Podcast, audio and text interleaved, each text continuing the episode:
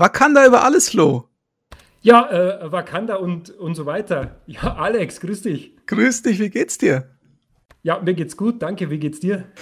Ja, mir geht's auch ganz gut. Ich war kürzlich im Kino und habe in so einem Deluxe-Kino gesessen und das war wirklich super. War sauteuer, aber es hat mir sehr gut gefallen, weil es waren mhm. so, kennst du diese, diese Kinos, die so Sitze haben, so Sessel haben, wo du so ein bisschen nach vorne, nach hinten schieben kannst und so ganz chillig, ganz toll eingerichtet. Kennst du sowas?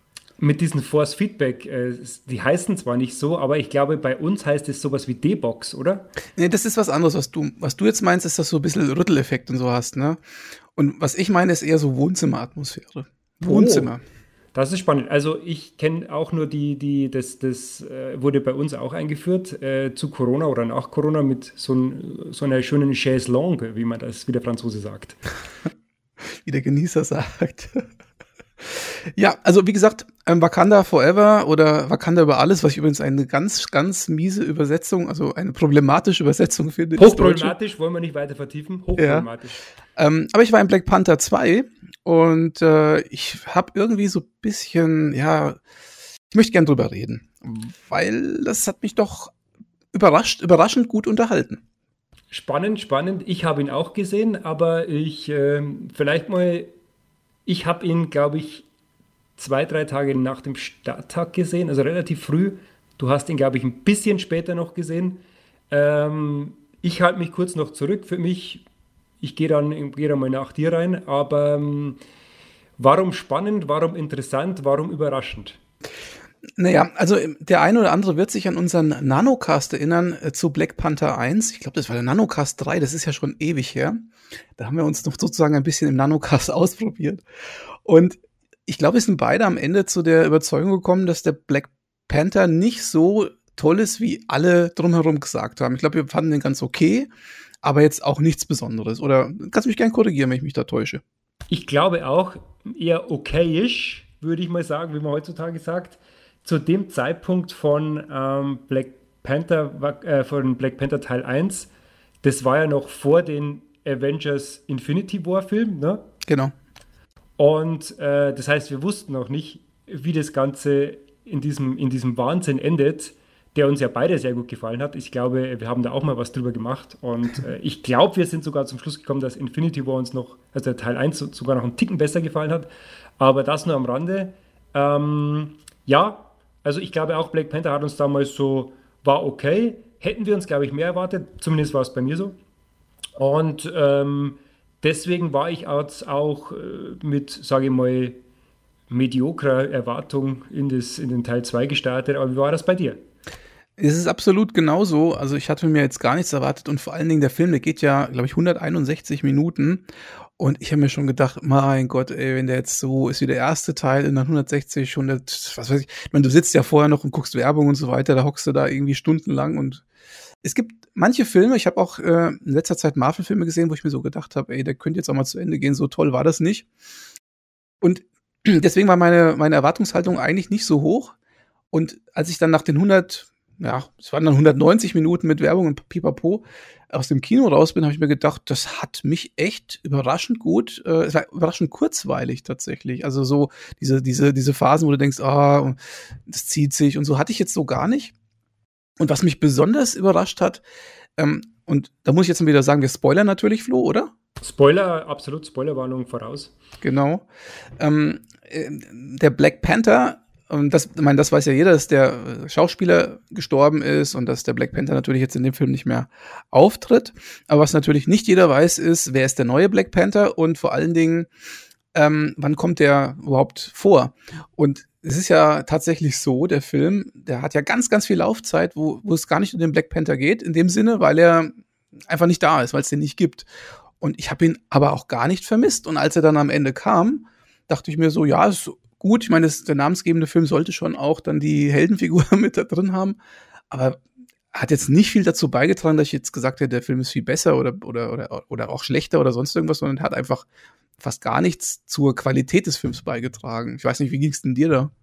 Finde ich spannend, ähm, denn wenn ich jetzt im, äh, im Nachhinein das so betrachte, glaube ich, müsste ich das Ding nochmal sehen äh, unter, der, unter, der, unter dem Wissen, dass vielleicht der Black Panther, wie du jetzt gerade gesagt hast, eh gar nicht so wichtig ist. Vielleicht würde mir das, das, das, das ganze Ding noch ein bisschen anderen Spin geben. Aber also ich fand es auch so, dass das, ich habe natürlich, man hat schon ein bisschen mitgerätselt, ja, wann kommt er jetzt, wann kommt er jetzt? Natürlich war mir das eigentlich auch ganz klar, dass dieser ein bisschen noch so sozusagen noch ein bisschen äh, drumrum, äh, drumrum filmen und noch ein bisschen mehr, mehr Fleisch einbauen, bis dann endlich sozusagen die Hauptfigur kommt. Ähm, ich war tatsächlich, also es war so, dass ich ursprünglich genau dachte, genau diese Person wird Black Panther. Ach, wir spoilern ja, ne? Also das, wir dürfen ja sagen, das ist die, das ist die Schwester, ne? Shuri. Shuri, das, genau. Das ist die Schwester Shuri, die ja ein bisschen eigentlich in Teil 1 ein bisschen mehr so auf äh, in Richtung Tony Stark geht. Ne? Also so ein bisschen, das ist die, das ist der, der schlaue Kopf, die Wissenschaftlerin, äh, die Nerd. das Zeug, der Nerd, die im Labor ist und das Zeug baut, etc. Ähm, die in diese Richtung geht. Und eigentlich am, am Anfang war es mir eigentlich klar, dass die das wird. Während dem Film dachte ich mir, hm, vielleicht machen die was ganz Cleveres und es geht in eine ganz andere Richtung und am Schluss ist es doch geworden und ich hätte eigentlich am Schluss gedacht, Mensch, eigentlich hätte es jemand anders verdient. Wie ging es dir da? Absolut genauso. Ich finde es das cool, dass wir da ziemlich d'accord gehen. Ähm, ich hätte auch gedacht, die werden doch jetzt nicht das Offensichtliche machen und die Schwester zum Black Panther machen, sondern ich habe echt gedacht, das machen sie mit der, mit der Freundin, die ja als Spionagefigur sozusagen da unter Wasser und dann Rettungsaktionen macht und so. Mhm. habe ich mir gedacht, das wäre doch mal der richtige Twist eigentlich, dass man die dann zum Black Panther macht. Aber das hat man eben nicht gemacht, sondern man hat tatsächlich das Offensichtliche getan. Das war schon ähm, ein bisschen, fast ein bisschen enttäuschend, gell? Das war enttäuschend. Also ich, ich, ich muss es ganz klar so sagen. Ähm, denn vielleicht war es aber auch aus dem Grund, dass es ja eine andere Figur gab. Ich weiß nicht, ob wir jetzt da schon abspringen wollen. Aber es gab ja eine andere Figur, die jetzt eigentlich wiederum diesen Nerd- und, und äh, Techie-Part übernimmt. Also diesen Tony Stark Part, also noch mehr Tony Stark, auch mit diesem, äh, mit diesem Iron Man Anzug. Ich glaube, einer der CIA oder FBI-Agenten oder was der Kuckuck, was das ist, sagt dann sogar kurz mal, oh, die hat ja einen Iron Man Anzug, ne? Hm. Ähm, und dass dieser Part sozusagen jetzt schon vergeben ist und sozusagen die, die Shuri jetzt eine Management-Ebene raufgewandert ist. Ne?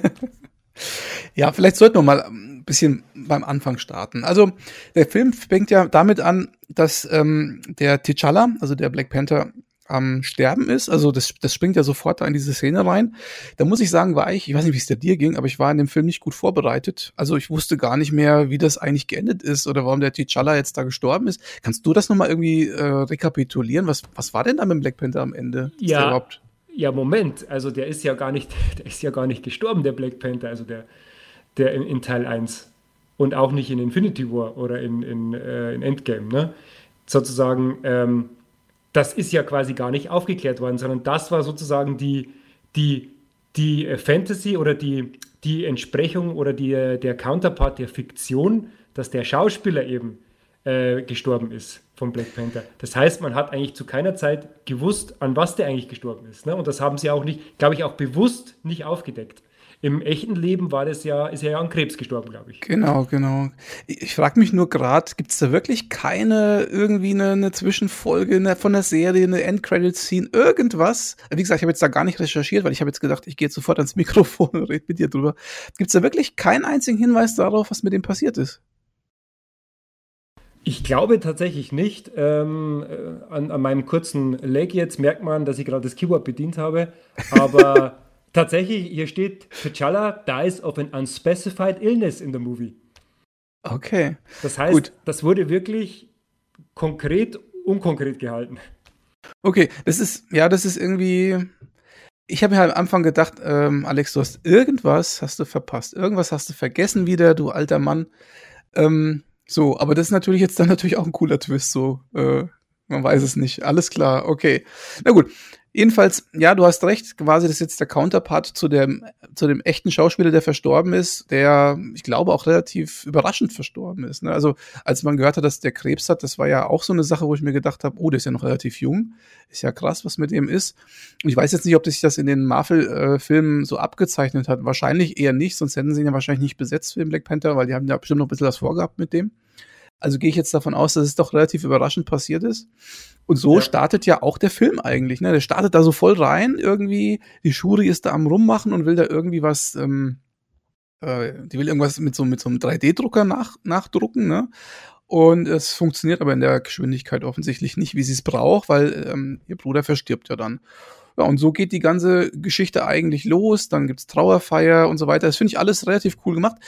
Was mir zum Beispiel ziemlich gut gefallen hat, als sie ihn zu Grabe getragen haben quasi, war das ja nicht so alle in schwarz und alle geknickt und so, sondern die haben ja richtig Party gemacht. Das fand ich ganz, äh, ganz cool eigentlich. Das dachte ich mir auch, aber ich, ähm, ich, glaube, wir sind da jetzt auch nicht kompetent genug, äh, kulturell da irgendwas dazu zu sagen. Dass man hat sich vielleicht äh, von, den, äh, von, den, von den kulturellen Hintergründen, ne, von, den, von der äh, afrikanischen Kultur da was rausgepickt. Äh, das ist jetzt möglich, aber äh, Disclaimer, ne, wir sind da absolut völlig nicht die Richtigen, da dazu was zu sagen, oder? Ja, kann ich nicht beurteilen. Es war natürlich eine kleine Diskrepanz, weil du, wenn du die Shuri und auch ihre Mutter gesehen hast, die war natürlich zu Tode betrübt und total geknickt und, und eigentlich so fertig mit der Welt. Und drumherum haben halt alle getanzt. Das hat mir nicht so ganz gepasst, fand ich. Ja. Aber dadurch, dass dann eben jetzt der, der T'Challa nicht mehr die Hauptperson ist, ähm, hat der Film, war der Film quasi gezwungen, und das haben sie, finde ich, gut gemacht, clever gemacht, ähm, die Handlung auf andere Figuren ähm, so auszuweiten. Also jeder musste sozusagen auf seinen Schultern ein bisschen was äh, tragen vom Film. Und so hat zum Beispiel die Königin ähm, Ramonda, also die von Angela Bassett gespielt wird, tatsächlich richtig viel Screentime gehabt. Im, Im, ersten Teil war das ja nicht ganz so ausgedehnt, aber im zweiten Teil jetzt richtig viel Screentime gehabt. Und das ist auch eine gute Schauspielerin, die hat das richtig gut gemacht, fand ich. Ja. Und natürlich auch Shuri selber, die ja, wenn man so möchte, die Hauptrolle hat. Jetzt unabhängig davon, dass sie dann später Black Panther geworden ist, aber die hatte ja eigentlich die Hauptrolle im gesamten Film über, kann man schon so sagen, ne? Ist sicherlich die treibende Kraft gewesen. Äh, ich gebe dir auch recht, auch die ähm, von Angela Bassett gespielte Königin Mutter, ne? also die, die Mutter vom, äh, vom T'Challa, ganz toll gespielt. Ich habe es ja auch in O-Ton geguckt, tatsächlich hatte das Glück. Und ich finde, es kommt da immer noch ein bisschen besser raus. Ich kann jetzt schwer sagen, wie die deutsche Übersetzung war. Aber ich glaube, man hat das schon gemerkt, das war echt toll. Und dafür wird sie ja, glaube ich, auch in den, also vor allem in den amerikanischen Kritiken, die jetzt gelesen habe, äh, zu Recht gelobt. Ja, genau. Und wir haben auch noch äh, Begegnungen mit vielen anderen alten Bekannten, zum Beispiel die General Okoye oder General Okoye ist wieder mit dabei, also die Leibgarde quasi der Königsfamilie, die Anführerin von denen. Dann haben wir zum Beispiel ähm, den Mbaku, den, den ich ziemlich cool finde, so diesen, diesen ähm, Anführer des, weiß ich nicht. Mein persönlicher Liebling auch. Ja, tatsächlich, ja. Ja, das ist auch so ein richtig, äh, äh richtiges Mannsbild, ne? richtig stämmig und so. Oberarm, äh, wie manche hier äh, Oberschenkel haben. Jedenfalls, das ist ein, ein, äh, ein, eine Figur, die auch ein bisschen, glaube ich, weiterentwickelt worden ist. So, ähm, und am Ende ja auch dann, das kann man, glaube ich, jetzt auch mal spoilern, ne? Ähm, am Ende tatsächlich dann auch der neue König wird. Das fand ich ja total spannend. Also echt cool eigentlich. Zumindest, ja, stimmt. Also er hat diese, diese Herausforderung noch ausgerufen, glaube ich. Äh, und ich ich glaube, man sieht jetzt nicht direkt, dass es auch wird, aber man, ich glaube, es ist impliziert, ne? Ja, ja, ich meine, hat ja keinen, keinen Gegenpart gehabt. Ich glaube, das ist ja auch dann am Ende mit der Shuri so besprochen worden. Ne? Sie wollte das offensichtlich nicht, hat sich ja dann, hat sich dann woanders hinbegeben ähm, gegen Ende des Films und er ist ja dann auf diesen berühmten Felsen, da wo er, glaube ich, damals ja auch gegen den T'Challa gekämpft hatte. Und ähm, ja, hat sich da zum König ausgerufen, aber mit so einem Grinsen auf dem Gesicht. Also haben alle irgendwie gegrinst, das war ja schon alles klar und abgekartet ja, quasi. Ja, ne? ja. ja, der hat eine coole, coole Rolle gehabt, der war echt, also fand ich auch schön, hätte ich sogar gern noch mehr gesehen, äh, tatsächlich. Dann haben wir eine Wiederbegegnung mit dem, äh, Martin Freeman und ähm, unserem Hobbit. oder, oder, oder, wie ich sie nenne, ähm, die Figuren der der Nebenhandlung im, äh, für das ganze MCU, ne? Ja, also ich meine, die Figur dieses Agent Ross, ähm, übrigens ist der irgendwie verwandt oder verschwägert mit. Äh ich wollte jetzt gerade tatsächlich nachschauen. Ich glaube, ist das nicht der von dem General Ross, äh, der mit Hulk hier irgendwie verbandelt ist. ähm, also während du hier weiterredest, dann äh, hier, hier googelt der Chef noch selber. Wir sind wieder super vorbereitet, aber ist ja auch ein Nanocast. Ne? Das ist ein, so ein kleines Tetatet. Übrigens, ich weiß nicht, was du trinkst, aber ich habe mir einen Bazi geholt. Kennst du den? Den kenne ich tatsächlich. Sowas habe ich ausgefallen, das habe ich hier aber nicht. Ich habe einfach nur hier äh, Mineralwasser. Heute ah. gibt es keinen Wein, heute ist mein Fasttag hier. Das gibt's doch wohl nicht. Der erste Nanocast seit Äonen und du trinkst hier Wasser. Das darf doch nicht wahr sein. Na gut, ich äh, führe mal weiter aus. Also der Martin Freeman ist mit dem äh, Agent Ross sozusagen am Start oder als Agent Ross am Start und der hat ja auch schon in Civil War und äh, diversen anderen äh, MCU-Filmen, meine ich, Auftritte gehabt, aber so richtig äh, sinnvoll ist es ja nicht. Ne? Also er spielt da, wie du schon sagst, so eine Art Nebenhandlung zusammen mit der, mit der hier Seinfeld äh, Julia. wie heißt sie? Julia Louis Dreyfus? Julia Louis Dreyfus, glaube ich, ja. Ähm, stimmt, Seinfeld oder äh, man kennt sie auch aus Weep ähm, genau. Also die Vizepräsidentin gespielt hat, eine ganz, ja. ganz tolle Serie. Also für, dadurch ist sie für, für mich eigentlich die, so ganz eine, eine persönliche Favoritin geworden. Aber das nur am Rande. Ja, und hier spielt halt diese Valentina Allegra de Fontaine. Das ist, mir war das gar nicht klar, dass sie die Direktorin vom FBI ist. Also das, dieses, äh, dieses Upgrade oder diesen Aufstieg habe ich auch nicht mitbekommen. Ich weiß gar nicht, ob der irgendwo verfilmt wurde oder ob das in irgendeiner Marvel-Serie noch thematisiert wurde. Wir wissen zumindest, dass diese Figur das erste Mal dabei war, tatsächlich, glaube ich, beim, äh, bei der Winter Soldier-Serie. Sollte eigentlich, glaube ich, erst bei dem äh, Film von Black Widow dabei sein. Da sich das aber mit Corona überkreuzt hatte und der dann verschoben wurde, war sie, glaube ich, zuerst in, ähm, in der Black Panther-Serie dabei und ist dann eben in der Nachszene von Black Widow ähm, noch irgendwie ans Grab getreten, als die, das war doch die Schwester der mhm. Black Widow, ne? Ja. Als die genau. da den, ähm, am, am Grab stand von Natascha. Genau, genau. Genau, da habe ich ja auch, da habe ich auch noch in Erinnerung und Winter Soldier, ja, das kann natürlich auch sein, aber gut, wie auch immer, jedenfalls ist sie jetzt plötzlich Direktorin und das war in diesen ganzen vorherigen Medien irgendwie, war die eher so dubios, so, so, ich sag mal, eher so, ich habe immer die mit einer, mit einer Ver mit einem Verbrechersyndikat in Verbindung ja, ich, gebracht. ich dachte auch, ich dachte, das ist eher so eine Nachfolgerin von, äh, von Hydra, irgendwie ja. in diese Richtung einzuordnen, aber anscheinend ja. nicht, ne? Was weiß ich schon. Nee, ich, aber die ist trotzdem ein bisschen zwielichtig, sag ich mal, ne?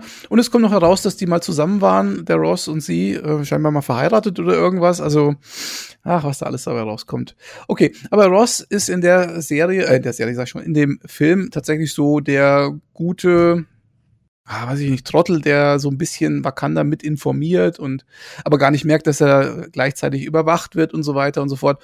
Hat aber im Endeffekt äh, keine tragende Rolle. Ne? Also nee. Nee, also diese Plotline, also ich glaube, die hat man auch unabhängig vom Rest des Films auch nochmal abdrehen können. Müsste man jetzt, wäre jetzt mal spannend, das nachzulesen, ob das irgendwie nachträglich oder ob das vorher schon drin war und dann später dazugeschnitten, weil ich glaube schon gelesen zu haben, dass durch den, zumindest durch den Tod ähm, des Hauptdarstellers vom äh, Black Panther, das die, ich glaube, der Plot war schon da und man musste dann doch ein bisschen umbauen. Also ich glaube, der, der Plot auch mit, ähm, mit dem äh, Namor als Bösewicht, ich glaube, der stand schon.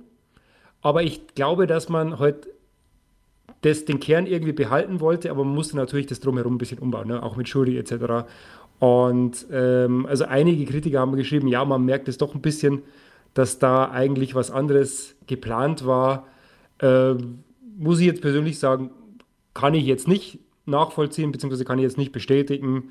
Aber ja, also es ist auf jeden Fall, wie du schon richtig gesagt hast, nicht wirklich entscheidend wichtig, äh, diese Nebenhandlung ähm, mit äh, der Valentina oder Valentina heißt sie ja oder dem Agent Ross, ja. Und was, wenn wir schon beim Thema sind, nicht wichtig, noch eine Nebenhandlung. Und die persönlich hat mich echt äh, genervt. Ja, danke. Ich, ja, bitte. ich, ich, ich will dir eigentlich, ich falle dir jetzt ins Wort, aber ich will gar nicht, ich lasse dich gleich ausführen, aber ich will nur sagen, 100 Prozent, ich bin genau deiner Meinung. Bitte. Du bitte weißt doch gar nicht, was ich sagen will. Ich, doch, ich weiß es, weil es kann nur, es kann nur eins sein. Also bitte. Es kann nur ein, eine geben. Eine geben, ja. Genau. Also und zwar gibt es so einen so einen Nebenplot ähm, mit einer Superheldenfigur, die dann als Ironheart bekannt sein wird. Oder weiß nicht, ob das in dem Film überhaupt schon vorgekommen ist, der Name, der Begriff. Nein.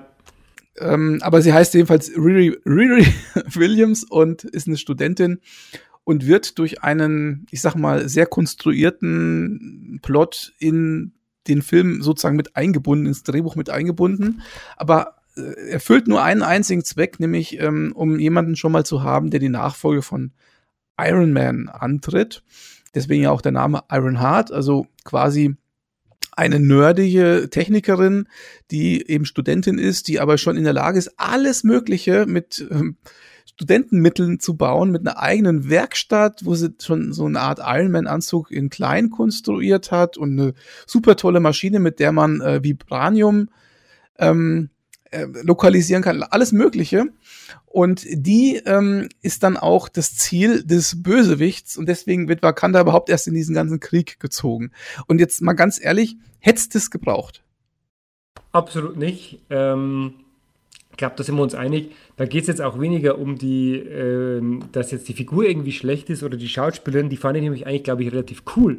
Ich glaube, man hätte der, man hätte die gar nicht gebraucht. Die hätte, glaube ich, eine ganz coole Disney Plus Serie bekommen, die sie sicher auch bekommt. Ähm, aber also in diesem Film scheint es mir doch so, als ob da ein ganz großes Pop-up einfach fehlen würde, das dann sagt, bitte hier in Zukunft auf äh, Disney Plus klicken, dann geht es gleich weiter zur Serie. Ne? Also das ist so rein, das ist so reingeschnitten, das Ganze, so erzwungen, mhm. dass es wirklich fast ein bisschen peinlich ist. Ja? Und ich glaube, dass es der, der Figur auch hier gar nicht, äh, gar nicht gut tut, beziehungsweise hier äh, gar nicht, gar nicht die, äh, die Bedeutung eigentlich äh, zugutekommen kann durch diesen Move, den sie eigentlich verdient hat. Ja, kann ich jetzt gar nicht so beurteilen. Also, du fandst sie jetzt ganz cool. Ich fand sie so auch so erzwungen lässig, so erzwungen cool, so erzwungen frech. Kam also vielleicht in Englisch noch ein bisschen anders rüber. Also, ich fand's, generell fand ich es nicht schlecht. Die Szenen auch, als, als die am Campus waren, wie gesagt, der ganze Hintergrund hier mit diesem, sie hat wohl irgendwie dieses Forschungsprojekt, ähm, das hat sie ja nicht offiziell wirklich mit der CIA entwickelt, sondern die, glaube ich, also was ich mitbekommen habe, haben sie das ihr irgendwie geklaut, oder? Das war doch irgendwie ein Schulprojekt und sie hat gar nicht gewusst, dass das für das verwendet wird, oder? Ja, genau. Das hat sie für ihren Professor oder so gemacht oder keine Ahnung und wusste nicht, dass es dann später quasi. Die soll mal Bruce Willis fragen. Bruce Willis kennt sich bei sowas aus, ne? Stichwort Armageddon. Habt ihr denn den Schlüssel zum Patentamt? Ja, und dann, und dann kommen wir jetzt vielleicht mal zum ähm, Antagonisten der ganzen Sache. Es ist nämlich so, tief im Meeresboden, unter dem, unter dem Meer, unter dem Meer, da lebt eine. Nein, jetzt hast du es schon gesagt, für immer, jetzt hast du es mir schon verdorben, bitte red weiter, ja. Echt? Habe ich, hab ich, hab ich, hab ich dir wohl jetzt eine Pointe vor, vorweggenommen? Ja, nein, bitte red weiter. also unter dem Meer lebt ein Meeresvolk und dieses Meeresvolk sitzt auch auf Vibranium äh, Vorkommen und die wollen aber ungestört bleiben. Und mit diesem Detektor schafft es sozusagen die Menschheit, aber dieses, dieses Vibranium aufzuspüren und damit auch dieses Unterwasservolk aufzuspüren, von dem vorher noch nie jemand was gehört hat, was ich ja doch ein bisschen seltsam finde, ne? Ähm, auch so, wenn man so Infinity War und so im Hinterkopf hat und die Hälfte der Menschheit ist gestorben und, und ja, die ja natürlich dann auch zur Hälfte, spielt da alles gar keine Rolle irgendwie. Aber Fakt ist jedenfalls, die werden da aufgestöbert und das stört dieses Volk und vor allen Dingen den Anführer dieses Volkes. Und der Anführer des, des Volkes, wer es noch nicht gesehen hat und es auch nicht weiß, wer keinen Trailer gesehen hat, das ist Namor, der Submariner. Und jetzt weiß ich schon, dass du dich wieder über die Flügelchen an den Beinen echauffieren wirst. Aber ich sage dir, das gehört sich so. Und wenn er keine gehabt hätte, wäre es nicht richtig gewesen.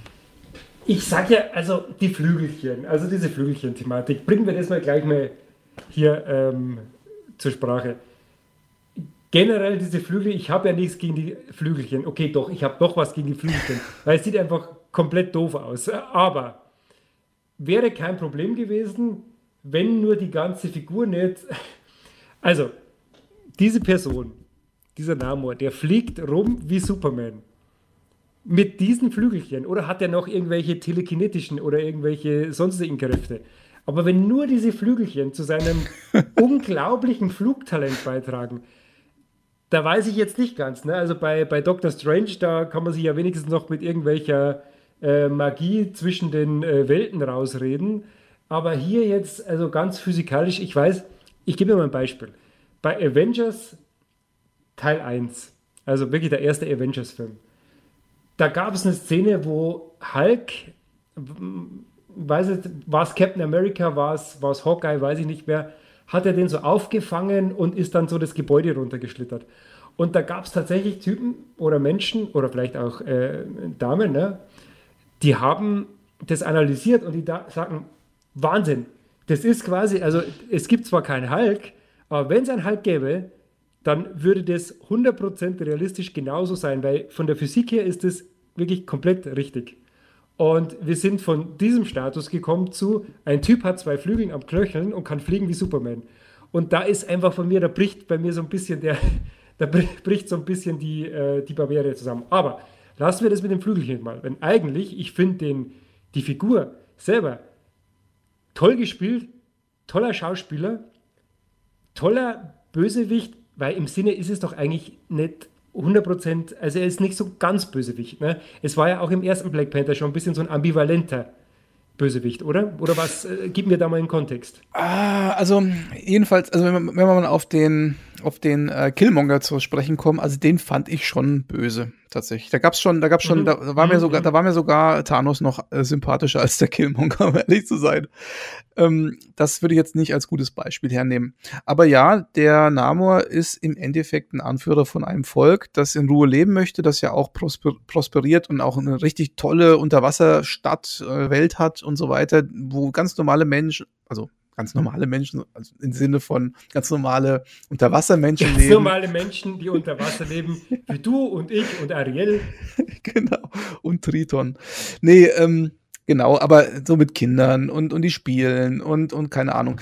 Ähm, ich persönlich fand ja wie diese Unterwasserwelt dargestellt worden ist, irgendwie nicht so wirklich gut im Sinne von, dass es schlüssig war, weil ich mir gedacht habe, also so wie die da unter Wasser agieren, ist ja so, als hätten die gar kein Wasser zwischen sich. Und das funktioniert wahrscheinlich so. Also das, das hat, hätte mich jetzt viel mehr gestört, als dass der mit den Flügeln da rumfliegt, weil ich mir gedacht habe, die haben zwar die Unterwasserwelt an sich schön gemacht, aber das ist irgendwie überhaupt nicht schlüssig für mich, so wie ja, das. Ja, ne? also das, das stimmt aber auch. Und das hat mich wirklich noch mehr gestört. Also die Flügelchen, ja, ist kurz mal ist kurz mein, äh, habe ich im Trailer schon irgendwie ein äh, bisschen kritisiert, aber du hast natürlich recht, diese eigentliche Unterwasser-Ariel-Welt und da kommt mir sofort wirklich dieser Song, also da will ich einfach sofort wieder auf Disney Plus Ariel anschauen äh, und mir den Song nochmal anhören. Ähm, das, also wie gesagt, das funktioniert bei mir hier nicht. Und auch wie du gesagt hast, dass diese Unterwasserwelt, die ist jetzt schwupps einfach da und die hat vorher noch keiner bemerkt. Ich meine, Hallo, Jacques Cousteau? Hä? Also, Jacques Cousteau, der hätte das Ding noch gefunden, ne? Ja. Ja, gut, sei das sei mal dahingestellt alles und so weiter und so fort. Aber jedenfalls, der Namor ist ein Anführer, den man schon unterstellen kann, dass er eine gewisse moralische Integrität hat. Ne? Er will halt einfach sein Volk beschützen. Ja. Das ist ja erstmal grundsätzlich sympathisch. Und er nimmt ja dann auch äh, später um mal ein bisschen voranzukommen in der Story, also die Wakandaner werden sozusagen von dem Namo erpresst, in dem Sinne, dass er sagt, also ihr müsst mir den Erbauer dieser Maschine, die das Vibranium ähm, erschnüffeln kann, sozusagen, ähm, bringen, weil wir haben jetzt zwar die Maschine zerstört, aber diese Person könnte ja jederzeit weitere Maschinen äh, bauen. Und deswegen muss die vernichtet werden, ihr müsst sie uns bringen. Und wenn ihr das nicht macht, dann greifen wir euch mit unserer gesamten Streitmacht an und glaubt uns, das werdet ihr nicht überleben. Und das ist natürlich für Wakanda ganz schlimm, weil sie sich ja selber als die mächtigste Nation auf der Erde sehen. Das wird ja öfter mal auch in dem Film gesagt. Und dann kommt plötzlich einer aus dem Wasser raus, mitten im Wakanda übrigens, da einfach aus dem Wasser raus. Und die haben nicht gemerkt, dass der da in ihr Hoheitsgebiet eindringt ja. und sagt, also wenn ihr das jetzt nicht macht, dann seid ihr alle am Arsch. Und äh, das bringt die natürlich schon ganz schön ins Schwanken. Und dann geht halt so, so sozusagen die eigentliche Story erstmal los. Ne? Und in dem Zusammenhang wird dann Shuri, ich sag mal, mehr oder weniger entführt, kommt dann in diese Unterwasserwelt und da entfaltet sich so eigentlich so eine fast schon romantische Stimmung zwischen Shuri und, und Namor. Man könnte ja fast meinen, dass die zwei äh, vielleicht sogar daher auch eine Romanze, Romanze draus werden Schon ein bisschen, können, ne? gell? Ja, ja. ja. Ja, ja. Und, die Zei und er zeigt ihr dann die Unterwasserwelt, sie ist in so einem Taucheranzug und sie ist total fasziniert und so weiter. Und dann kommt so ein, so ein Schnippen, sag ich mal, und plötzlich sagt er, ja, er möchte die ganze Welt, äh, ganze Oberfläche äh, angreifen, vernichten, einen Krieg führen und Wakanda soll ihm helfen dabei. Ich fand diesen Bruch von einem, sag ich mal, normalen, denkenden Menschen, vor einem moralisch geleiteten Menschen plötzlich, ich möchte alle vernichten, so mit einem Schalter fand ich ein bisschen befremdlich. Ja, also jetzt im, im Nachhinein, wo du äh, so sagst, hast du recht, das ist mir vielleicht gar nicht so stark aufgefallen im ersten Moment. Aber du hast wirklich recht. Gab es da eigentlich noch irgendeine zusätzliche Begründung, warum das war? Gab es da noch irgendwie einen Satz dazwischen, so, ja, weil die haben uns jetzt unser Vibranium entdeckt und insofern könnten wir doch eigentlich jetzt hier raufschauen und das, die, den ganzen Laden übernehmen. Gab es da noch irgendwas dazwischen? Gab es da noch irgendeine sonstige Motivation oder war das wirklich nur diese Schnippen? Ich überlege gerade. Also irgendwas hat er noch erzählt, also irgendwas hat er noch ausgeführt und begründet und so. Aber das war, ich fand das zu radikal. Ne? Also ich meine, Schützen des eigenen Volkes ist das eine, aber dann das, egal was der als Begründung gesagt hat, ich weiß, ich krieg's auch nicht mehr ganz zusammen, war einfach für das, was er als Begründung sagte, zu radikal in der, äh, in der Absicht, die er dann hatte. Und dann ist ja auch sozusagen Shuri und er dann schon wieder auseinandergebrochen, wenn man so möchte. Ne? Das hat man richtig gesehen, hat so Knacks gemacht, so ein Riss und äh, naja. Und dann wurde Shuri ja gerettet. Und zwar, am Anfang musste ich auch erstmal rätseln, wer ist das eigentlich? Ich habe das gar ich nicht gecheckt. Auch, ich auch, ja. Und dann, äh, gut, in der Nach-Credit-Szene war es dann eh nochmal klar, aber mir ist es dann schon irgendwo, äh, ist mir dann schon gedämmert, dass das tatsächlich ja die äh, irgendwie eine Freundin slash Ex-Freundin, Ex-Frau Fragezeichen von Black Panther Nummer 1 war? Also im ersten Black Panther-Film gab es ja auch eine, eine Beziehungskiste zwischen dem T'Challa und, und Nakia, so heißt sie, glaube ich, die, die Dame. Ja, genau. Aber die sah da, glaube ich, noch ein bisschen anders aus. Ähm, und ähm, sie wird ja dann jetzt im zweiten Teil auf Haiti, wo sie ja scheinbar irgendwie ausgewandert ist in Exil, weil sie irgendwie das in Wakanda nicht mehr aushalten konnte ja, und keine ja. Ahnung. Begründung weiß ich, habe ich nicht ganz verstanden. Aber da wird sie ja von der Königin aufgesucht und sie kriegt dann von der Königin den Auftrag, ihre Tochter Shuri aus den Händen von Namor zu befreien. Und irgendwann mal in diesem ganzen Ding wird ihr plötzlich klar, oh, das ist doch die Freundin vom T'Challa. Ach so, und das, aber das dauert relativ lange, finde ich, bis man das checkt, weil die einfach auch vom Äußeren sich, glaube ich, verändert hat einfach. Ne? Ganz andere Frisur und so. Habe ich nicht so wirklich, ja. wie du schon sagst, das kriegt man erst so, ich sag mal, im letzten Drittel kapiert man erst, ach so, ja, das war die und ah, okay. Naja, gut. Jedenfalls, Wakanda weigert sich dann in der Folge, ähm, Namor zu helfen. Und dann kommt es auch weil jetzt die Entführung da von Shuri sozusagen wieder rückgängig gemacht worden ist und weil dabei auch Leute von, von Namor zu, äh, zu Schaden gekommen sind, kommt es jetzt zum großen Krieg. Und ja, also ich weiß nicht, wie du das findest. Das fand ich jetzt zum Beispiel der erste, der erste Angriff von Namor in Richtung Wakanda, also der erste richtige Angriff, den fand ich ehrlich gesagt nicht gut. Nee, also war jetzt, war jetzt auch was, was mich jetzt nicht vom Hocker gerissen hat. Also ist jetzt, war ein bisschen natürlich, äh, war wieder ein bisschen eine CGI-Schlacht. Also ganz ehrlich, was ich ja besser fand, war äh, diese Entführung von Shuri, wo dieser Kampf auf der Brücke war, weil das so, das war so ein bisschen wirklich ein persönlicher Kampf zwischen der, wie heißt sie noch, die Okoye, oder? Ist Okoye genau. die, ähm, genau. Ja. Äh, als die mit diesen ähm, Unterwassersoldaten von, von Namor gekämpft hat, das war echt ein cooler Fight. Also da hätte ich mir gern mehr gewünscht. Ja, das stimmt. Dieser, der Atuma heißt der übrigens, der, der Gegenpart, also einer von Namors, sag mal, Generälen kann man sagen. Ja. Und die Okoye ist ja schon eine ziemlich coole Sau, ne? Eine ziemlich absolut, coole Socke. Ne? Absolut. Ne? Also das ist wirklich, so hätte ich mir das gewünscht, aber wie halt so oft bei Marvel, es kommt so eine Szene und du kannst dir sicher sein, es kommt dann doch wieder so eine CGI-Schlacht mit CGI-Wasser, überflutet alles und etc. etc. Ne? Ja, wobei, mich hat jetzt, also um nochmal zurückzukommen auf den Angriff von Namor, der dann erfolgt auf Wakanda, mich hat jetzt nicht so die Effekte oder so, ähm, keine Ahnung, also das hat mich gar nicht so gestört oder gar nicht so um, umtrieben, sondern ich habe mir so gedacht, wie einfach fallen die jetzt da eigentlich in Wakanda ein? Und vor allen Dingen, er hat ja gar nicht viele Leute dabei gehabt. Das waren, ich weiß nicht wie viele, vielleicht hat er so einen Trupp von 50 Leuten dabei gehabt ja. und fällt da ein und die sind völlig überrumpelt. Im Prinzip wissen die ja auch, dass er angreift. Sie haben ja Shuri befreit, sie wissen, dass er Vergeltung üben wird. Sie hätten sich vorbereiten können, sie wissen, dass der überall auftauchen kann, wo Wasser ist. Das haben sie ja schon festgestellt. Null vorbereitet, völlig überrascht keine, keine Vorkehrung getroffen, gar nichts. Der, der, der tut damit eine Handvoll Leute sozusagen ganz, ganz die ganze Stadt platt machen und auch noch die Königin äh, am Ende killen. Also das fand ich ja irgendwie total an den Haaren herbeigezogen. Das hat mich echt gestört. Also fand ich, fand ich überhaupt nicht schlüssig. Ja, also da musste dann wirklich, äh, also man hat schon gemerkt, dass dann hier wieder eine Actionsequenz einfach anstand. Und du hast ja recht, es war genauso wie beim äh, am Anfang, als er da äh, allein einfach sozusagen reinspaziert ist, ne? also durchs Wasser. Ähm, das war schon relativ easy und genauso easy ist dann eben auch, wie du gesagt hast, jetzt diese die Schlacht äh, zustande gekommen, äh, die ja ziemlich verheerend geendet ist für die äh, Vakandianer. Ne?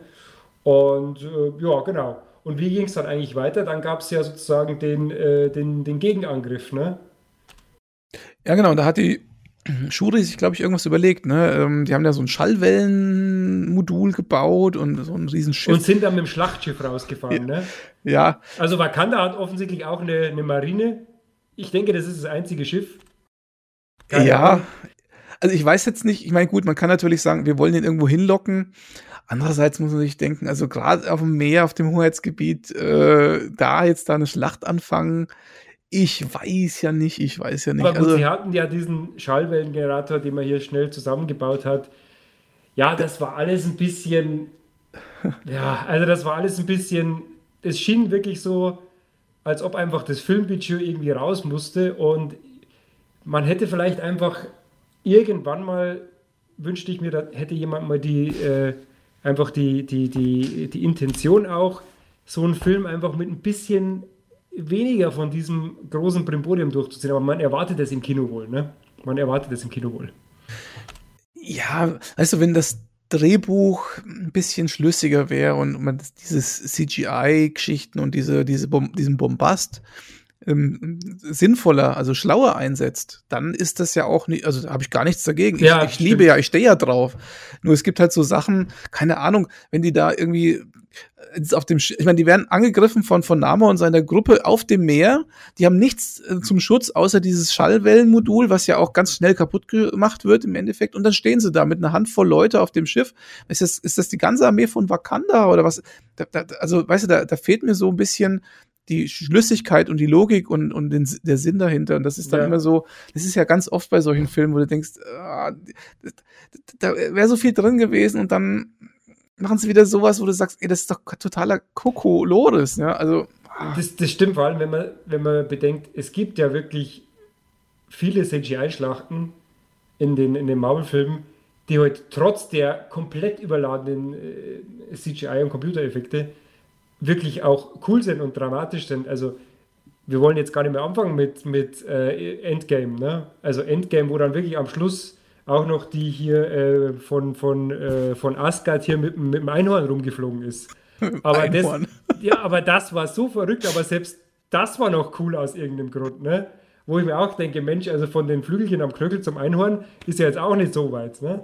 Aber irgendwie hat es funktioniert. Ja, die Flügel, die, die beschäftigen dich, ich merke das ja, schon. Ja. ja, also, und dann kommt halt, und dann, dann ist die Szene an sich schon, wo du sagst, ah, die ist grenzwertig, und dann kommt halt diese Ironheart da mit ihrem Ironman-Anzug und mit ja, den Kessensprüchen und so. Und dann, und dann hat's ja, und dann, und dann, und dann hat's ja noch zwei, hat's ja noch zwei Anzüge, also die Shuri noch zwei Anzüge gebaut, die auch irgendwie total seltsam, die fand ich auch total deplatziert. Die sahen auch so aus wie so, die hätten eher zu Damos-Leuten gepasst von der ganzen Optik her, oder? Das waren so Unterwasseranzüge, so sahen die Ja, das aus. stimmt. Also da muss ich dir recht geben. Ich bin ja mit Farben bin ich nicht so gut. Äh, insofern bin ich da schlechter Kritiker. Aber es sah irgendwie echt ein bisschen, ein bisschen, bisschen komisch aus. Also ich weiß nicht, das Art Department hat sich da ein bisschen verewigt, glaube ich, aber weiß ich jetzt nicht. Ne? Da bin ich vielleicht auch falsch. Wie gesagt, ich sage es nochmal, ich bin mit Farben nicht gut. Und vielleicht habe ich auch dieses ganze, vielleicht habe ich das Art Design generell nicht verstanden von dem Film. Kann ja sein, ne? Ähm, aber nee, also wie geht es da genauso wie dir? Ich war ja jetzt auch, mir hat das auch nicht umgehauen. Auch dieser, dieser super Iron Man-Anzug, also ganz ehrlich, äh, die Iron Man-Anzüge auch aus den ersten Filmen und, und auch die von, von, von Rhodey, also War Machine, mhm. hat einfach zehnmal cooler ausgesehen vor zehn Jahren schon, ne? Ja, genau. Und dann, und dann denke ich mir auch so, aber innen drin hast du dann doch wieder dieses Display, diese, diese Overhead-Geschichten und so, genau wie beim, beim Tony ja. Stark. Wie kann das eigentlich sein? Ja, eben, wer da das Patent, äh, ist da das Patent ausgelaufen? ja, genau, so eine Art, gell? Und auch so, äh, ja, wie wird das Ding angetrieben? Weißt du, bei, bei Iron Man, war das ja so, da wurde ja alles im Detail erklärt. Er hat diese Energiequelle in der Brust und er ist halt ein äh, Techniker und ein Nerd und er hat da ewig lang rumgefummelt und geguckt, wie er dann überhaupt fliegen kann mit dem Ding und so. Es wird ja alles so super erklärt und auch diese Iteration des Anzugs, ne, das wird ja, da wird ja über viele Filme hinweg wie dieser Anzug entwickelt.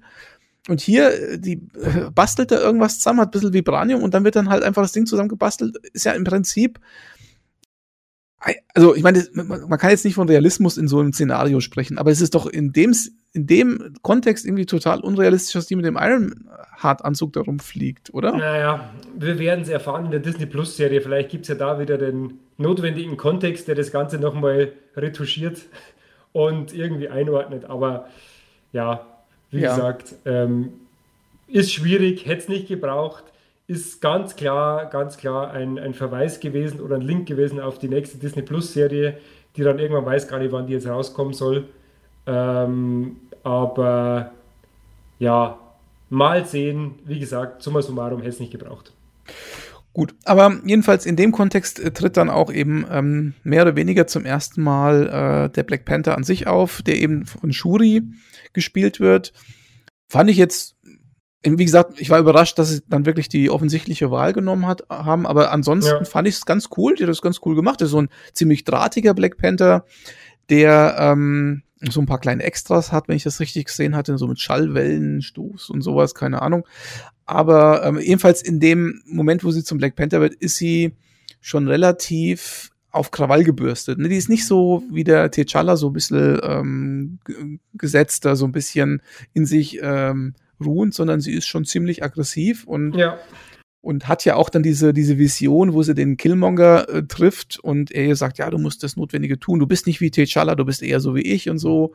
Und sie das dann auch mehr oder weniger am Anfang annimmt. Zum Ende tut sich das alles jetzt wieder zum Guten wenden, ist ja klar, muss ja bei Marvel so sein, aber naja. Ja, also man wollte natürlich äh, den Konflikt da ein bisschen reinbringen, weil es ist ja doch auch wieder nochmal eine Origin-Story, ne? Es ist ja eigentlich nochmal von von, von diesem Black Panther eine Origin-Story und dass sie halt ein bisschen anders ist und auch diesen Konflikt in sich hat und sich dann natürlich doch für die, sage ich mal, für die äh, bessere Seite entscheidet. Ging mir aber auch ein bisschen schnell, also hat man vielleicht auch hat man vielleicht auch ein bisschen, äh, ein bisschen wenig Zeit rein investiert, weil es musste dann irgendwann ja auch mal zum Ende kommen und es musste dann ja auch mal passieren. Ne? Und dadurch, dass ja lange Zeit, wie wir schon gesagt haben, kein Black Panther im Film vorkommt, äh, ging's, muss dann eben ein bisschen flotter gehen. Ne? das stimmt, ja. Wobei, apropos flott, ich war total überrascht, dass es doch so einfach wird äh, oder ist, zum Black Panther zu werden. Die trinkt ja so fünf Tropfen von diesem Saft, den sie da ja. synthetisch übrigens und herstellt. Das war ja der, der, der Schulterschluss zum, zur Anfangsszene, ne?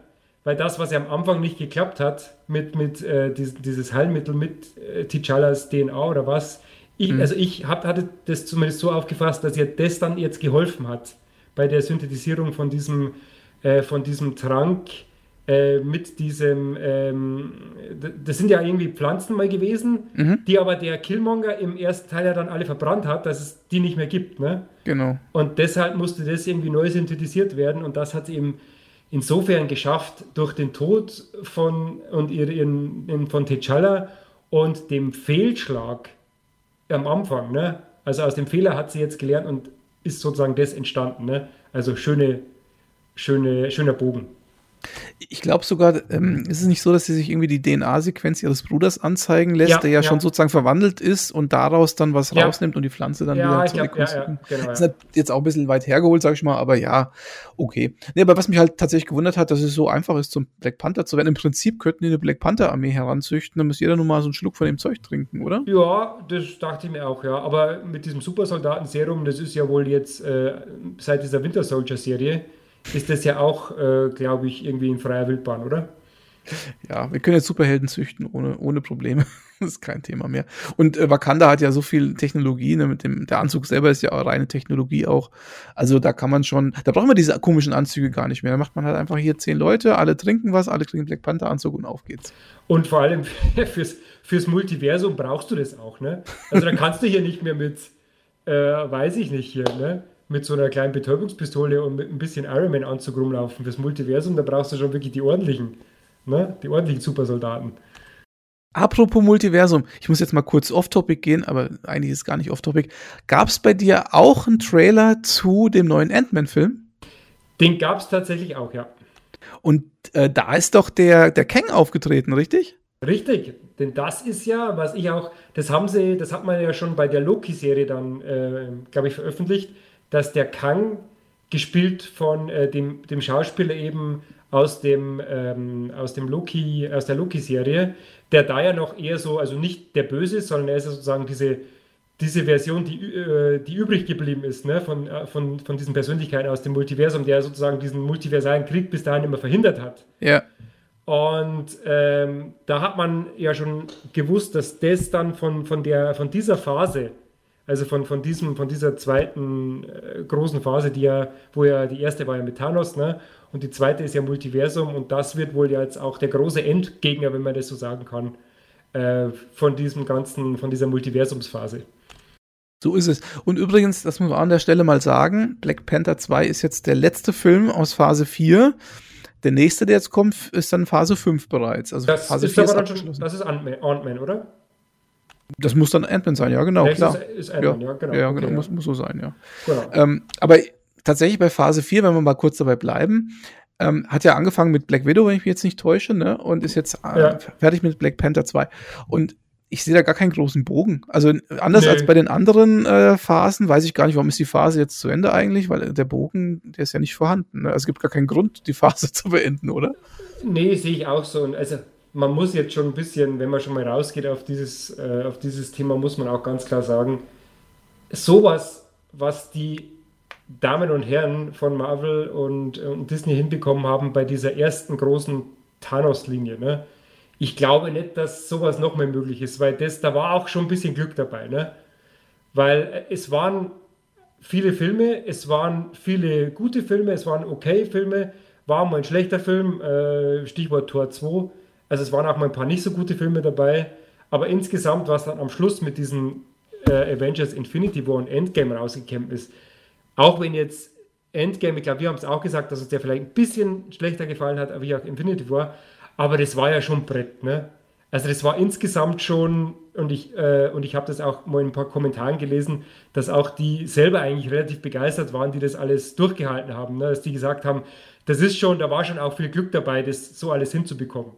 Ähm, insofern glaube ich nicht, dass das nochmal so möglich ist. Aber schauen wir mal, vielleicht wird er diese Kang-Geschichte, vielleicht wird er das noch auch wirklich nochmal spannend. Also man muss halt aufpassen bei diesen Multiversumsgeschichten, ob denn die Motivation und die Relevanz beziehungsweise die, äh, dieses, diese Dramaturgie überhaupt noch mehr möglich ist, weil, äh, wie wir jetzt bei diesen Multiversum-Themen wissen, eigentlich ist ja alles egal, weil äh, wenn irgendeiner stirbt, dann ist er in irgendeinem Universum noch am Leben. Ne?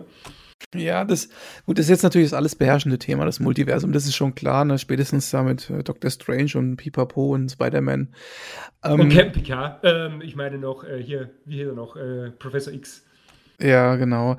Jetzt, ich, was ich so ein bisschen äh, problematisch sehe beim MCU ist, ähm, mir kommt das MCU-Universum momentan vor wie so eine Art Nationalmannschaft, die gerade im Umbruch ist. Wir die gerade gegen Japan verloren hat.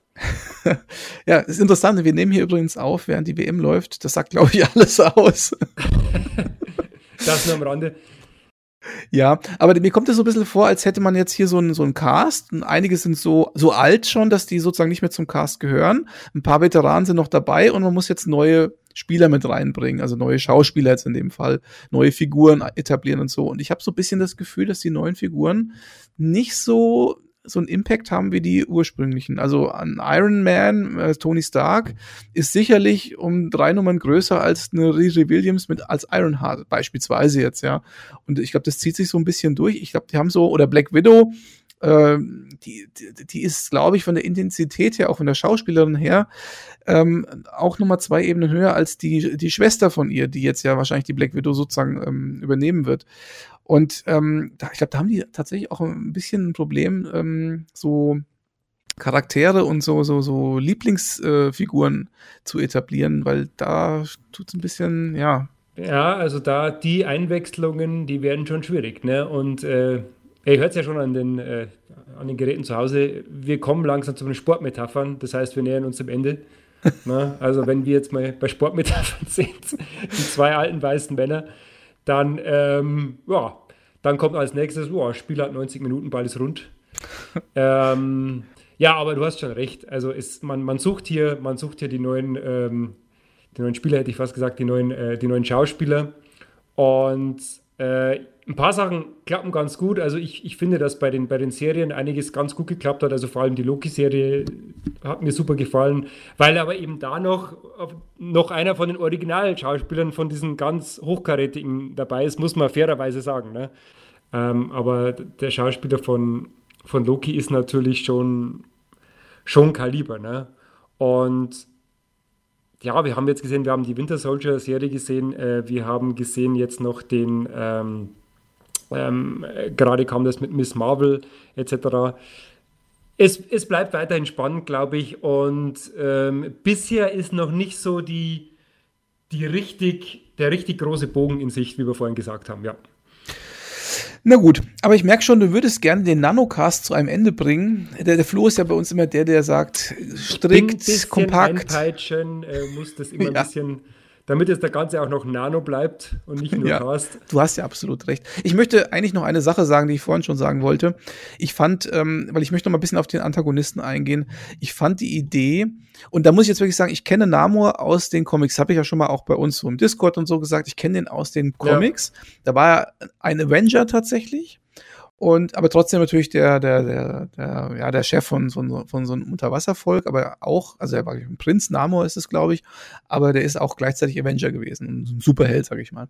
Und da ist aber nie so wirklich, also ich habe das nie so rausgelesen, dass der irgendwie so Maya oder sowas ähm, Wurzeln hat. Und das war für mich jetzt neu. Ich bin mir jetzt auch nicht sicher, ob sich das, da müssen wir jetzt echt mal nachrecherchieren. Also, so. was ich gelesen habe, ist das tatsächlich was, was jetzt fürs MCU dazu gedichtet wurde. Ah ja, naja, genau. Und ähm, aber ich fand das tatsächlich ganz cool. Ich mag ja sowieso diese, diese Kultur und so weiter und ich mag. Das fand ich tatsächlich auch cool. Also da bin ich total bei dir. Auch wie sie es in Szene gesetzt haben, wie er dann diesen, diesen Schmuck getragen hat und also das fand ich richtig cool. Ne? Ich meine, die Idee, wie sie da ins Wasser gegangen sind, das fand ich ein bisschen konstruiert, aber ich, also die Grundidee zu sagen, okay, das ist so ein, so ein, so ein Maya-Volk, ich glaube, Maya, Maya waren es, ne? nicht Inkas oder Azteken, sondern Mayas waren, glaube ich. Also das war, ähm, fand ich echt cool. Und wie gesagt, wie sie dann auch so ausstaffiert worden sind mit dem Halsschmuck, mit dem Kopfschmuck und er mit seiner Muschel da in, in der Nase und so, fand ich schon ziemlich cool. Also hat mir ausgesprochen gut gefallen, die Idee, das so mal zu machen mit dem. Ja, mit dem also das, wie gesagt, solange man die Versen nicht gesehen hat, war das alles super. Und auch die, auch die, die, die Backstory. Nee, also wirklich, ich fand das, bin da völlig bei dir, fand es auch sehr cool. Und was ich ja noch gelesen habe, dass dieser Namor ja ursprünglich eigentlich ein Mutant ist, ne?